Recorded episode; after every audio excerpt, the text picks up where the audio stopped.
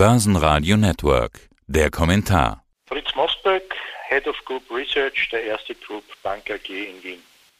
250 Jahre Wiener Börse wird gefeiert und das ist natürlich ein Thema, mit dem auch Sie sich beschäftigt haben. Eine der ältesten Wertpapierbörsen der Welt. Einige Firmen sind ähnlich alt, Por, Wiener Berger und so weiter. Herr Mosberg, es gab Zeiten, in denen die Wiener Börse mehr Aufmerksamkeit bekommen hat, vor allen Dingen Anfang der 90er nach dem Fall des Eisernen Vorhangs. Welche Gründe sprechen aus Ihrer Sicht dafür, dass die besten Zeiten erst noch kommen? Ja, die besten Zeiten. Ich glaube, es wird nicht mehr so sein können, wie das vor 1990 war, wie quasi die Börse als Emerging Market von Jim Rogers entdeckt wurde. Da hat es ja exorbitante Kurssteigerungen gegeben. Solche Zeiten, glaube ich, werden nicht mehr kommen, weil der Markt einfach professioneller geworden ist, etablierter und natürlich auch regulierter. Also zur damaligen Zeit hat es ja auch kein Compliance gegeben und sonstiges. Also ich glaube, das wird es nicht mehr geben. Aber der Markt hat natürlich, ist ein Hub für Zentral- und Osteuropa, das wird da bleiben.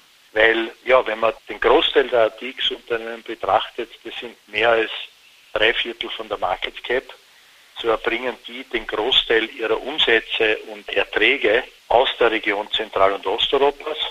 Und das ist nach wie vor der Treiber für die Wiener Börse. Also, also eigentlich hat man eine Rückkehr gefunden, was in der Monarchie der Fall war, wo ja auch viele erwähnte Werte ihrerseits gegeben hat. Wiener Bürger beispielsweise von Unternehmen, die in dieser Monarchie tätig waren und nach dem Fall des Eisernen Vorhangs haben viele dieser Unternehmen wieder zurück in die Region gefunden. Und beispielsweise der ATX oder das ein oder andere Unternehmen aus Österreich könnte dann sozusagen im Zuge einer Diversifikation über verschiedene Regionen den CEE bzw. Zentralosteuropa-Bereich abdecken oder wie sollte ich das gerade verstehen? Das stimmt, weil eigentlich hat der Durchschnitt des ATX, die großen Werte, nichts mehr oder fast nichts mehr mit der österreichischen Konjunktur zu tun, sondern diese ganzen OMVs, Wienerberger, Meyer-Mellenhofs, Erste Group, Raiffeisen etc., also wie gesagt drei Viertel des ATX sind stark mit der Region Zentral- und Osteuropas verbunden, mit einem wesentlich größeren Teil an einer Bevölkerung, an unterschiedlichen konjunkturellen Entwicklungen und daher gibt es eigentlich eine geringe Korrelation nur mehr mit der österreichischen Wirtschaft, aber eine breiter diversifizierte Basis mit unterschiedlichen Wirtschaften Zentral- und Osteuropas, also mit einer Vielzahl von Ländern. Und das ist eigentlich auch das Thema, wonach ich immer auf Roadshows gefragt werde. Also es hat mit Österreich in dem Sinn nichts mehr zu tun, sondern mit einer ganzen Region. Und das wird auch sicher der Treiber für die Zukunft sein egal ob 250 Jahre oder älter oder jünger, viele Indizes sind gerade auf höchsten Kursen in ihrer Geschichte, egal wie viele Jahrzehnte diese Geschichte alt ist. Der ATX ist ja rund 30 Jahre alt und von seinem All-Time-High noch weit entfernt. Ich habe kürzlich ein Interview gehört, in dem Sie gesagt haben, man sollte solche runden Marken wie die 5000 im ATX oder irgendwelche All-Time-Highs sowieso nicht so feiern, aber so eine ATX 5000, das wäre für Sie doch bestimmt auch ein Grund, die Korken knallen zu lassen, oder? Naja, wie gesagt, diese Zahlen sind Hausnummern. Ich wüsste nicht, warum man eine bestimmte Indexzahl, die sich eigentlich nur aus Aktienkursen anderer Unternehmen berechnet, jetzt feiern sollte. Das, ob das jetzt 3, 4, 5.000 ist, das ist eine Zahl. Mehr ist es nicht, da braucht man nichts feiern. Ich könnte mir auch nicht erinnern, dass man im DAX irgendwelche Zahlen gefeiert hätte. Also es ist die Zusammensetzung einer Vielzahl an Unternehmen. Faktum ist aber, dass im Wesentlichen die Wiener Börse ein bisschen anders ist vielleicht von der Zusammensetzung her im Index wie andere Märkte. Denn Finanzwerte, zyklische Werte, Immobilienwerte, Versicherungswerte dominieren den Index. Der ist vielleicht nicht ganz so breit mit unterschiedlichen anderen Werten, Technologiewerten, Automobilwerten etc. zu vergleichen wie der DAX beispielsweise. Daher der ATX auch in einer Abwärtsbewegung meist stärker unter die Räder, aufgrund der doch eher zyklischen Komponente, während er in einer Aufwärtsbewegung, und man sieht es auch im heurigen Jahr, wo der ATX eigentlich in der Aufwärtsbewegung stärker gewonnen hat, year to date, als andere Märkte. Also das ist in einer Aufwärtsbewegung gewinnt er meist mehr, in einer Abwärtsbewegung verliert er meist mehr.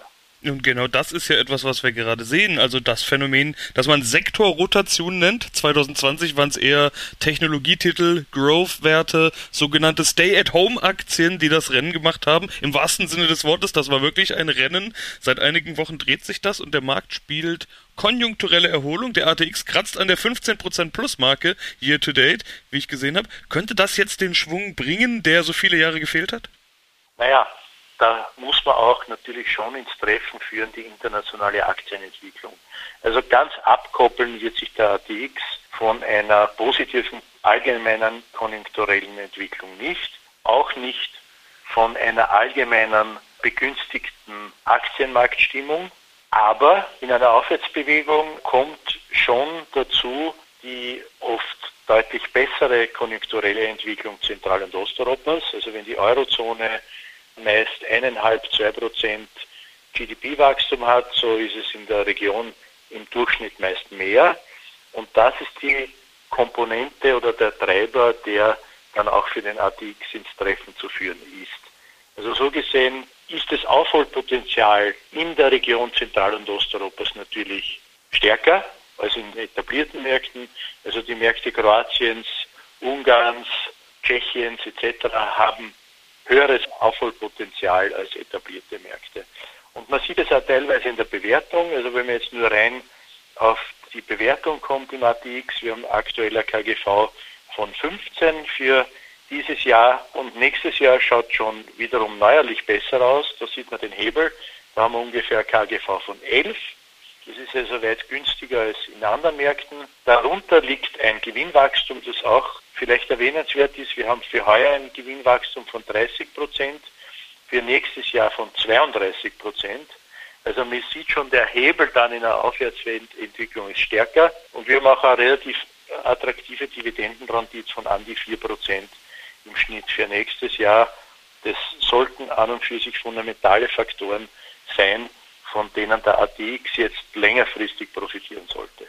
Ja, wenn Sie schon Bewertungen ansprechen, dann greife ich das natürlich dankbar auf und stelle mal die Frage, ob Bewertungskennzahlen in der Form überhaupt noch gelten können, denn eine Sache ist anders als in den letzten 250 Jahren. Es gibt keinen Zins mehr. Also zumindest nicht mehr so, wie man das kannte, ohne dafür mittlere oder große Risiken in Kauf nehmen zu müssen. Das ist einzigartig in der Geschichte, nicht nur der Wiener Börse, sondern der Börse generell. So kommt es dann auch, dass solche Kürzel wie TINA die Runde machen, There is no alternative, führt im Prinzip gar keinen Weg dran vorbei vorbei, dass dieses Geld über kurz oder lang auch an die Wiener Börse fließt? Da haben Sie prinzipiell recht. Die Zinsen werden langfristig niedrig bleiben oder eigentlich real nichts abwerfen. Da zahlt man ja eigentlich ein, wenn man die Inflation mit berücksichtigt in vielen anderen Assetklassen. Das begünstigt die Aktie ganz generell. Aber wir haben mit zwei Faktoren zu tun, die vielleicht in der Vergangenheit oft unterschiedlich waren. Das ist natürlich die Zinssituation.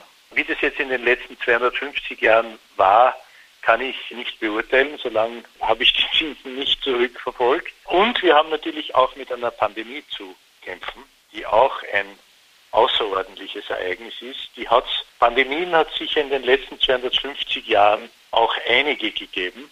Also das ist auch Fragezeichen nach wie vor, dass die Wirtschaft als auch die Märkte belastet. Inwieweit die Pandemie vielleicht schon abgeschlossen ist oder nicht, zumindest deuten viele Faktoren schon darauf hin, dass das zum Ende führt. Aber es gibt noch bestehende Lockdowns. Man muss auch anschauen, wann die Impfraten so hoch sein können, vielleicht auch über den Sommer hinein, dass die Pandemie vielleicht auch im Herbst schon abgeschlossen sein könnte. Aber das sind Faktoren, außerordentliche Faktoren, die zweifelsohne mitspielen. Aber ansonsten ist die fundamentale Situation und das Rückgrat Zentral- und Osteuropas für die Wiener Börse eigentlich in Ordnung. Jetzt hatte ich Zinsen angesprochen, ich will nochmal Zinsen ansprechen. Es gibt bezüglich Zinsen nämlich noch einen zweiten Spruch, den man in den letzten Jahren immer mal gehört hat. Dividenden sind der neue Zins. Darüber lässt sich streiten. Also ich persönlich bin ja nicht der Meinung, dass man das so sagen kann, sondern Dividenden sind Dividenden und Zinsen sind Zinsen. Aber wir sind beim Thema Dividenden. Bei vielen Unternehmen an der Wiener Börse bekommt man gute Dividenden, zum Teil bessere Dividenden als in anderen europäischen Ländern. Ist das eigentlich wichtig? Das ist schon wichtig. Ich würde sogar schon sagen, dass Dividenden Zinsen gleichzusetzen sind, vor allem im langfristigen Horizont. Man kann sogar auch Gewinnrenditen berechnen, also inverse KGVs und das gegenüber beispielsweise Benchmark-Bonds gleichsetzen. Und da haben Aktien überhaupt noch wesentlich höheres Potenzial, weil eigentlich ja das KGV nichts anderes beinhaltet, inwieweit die Gewinne in den Aktienkursen enthalten sind. Und die Dividende repräsentiert ja nur die Ausschüttung, also die Gewinne sind ja noch höher. So gesehen kann man eigentlich die Ausschüttungsraten schon den Zinsen gleichsetzen, das aber nur im langfristigen Horizont. Und nachdem, wie gesagt, die Zinsen aktuell gerade auf der Renditseite, so was Staatsanleihen betrifft, von besser gerateten Staaten wie Österreich eigentlich nachweislich im zehnjährigen Bereich beispielsweise unter Berücksichtigung der Inflation eigentlich negativ sind, also ein, man etwas einzahlt, so ist die Aktie dem gegenüber erst recht attraktiv. Sprechen wir mal noch über Aktien an sich über die Unternehmen. Sie haben jetzt vorhin schon die Bedeutung der Konjunktur angesprochen. Die Berichtssaison, die ist fast durch. Wie gut sind denn die österreichischen Firmen aus Ihrer Sicht durch diese Corona-Pandemie gekommen? Und bei Jahreszahlen besonders wichtig, wie gefallen Ihnen die Ausblicke? Die Ausblicke sind gut.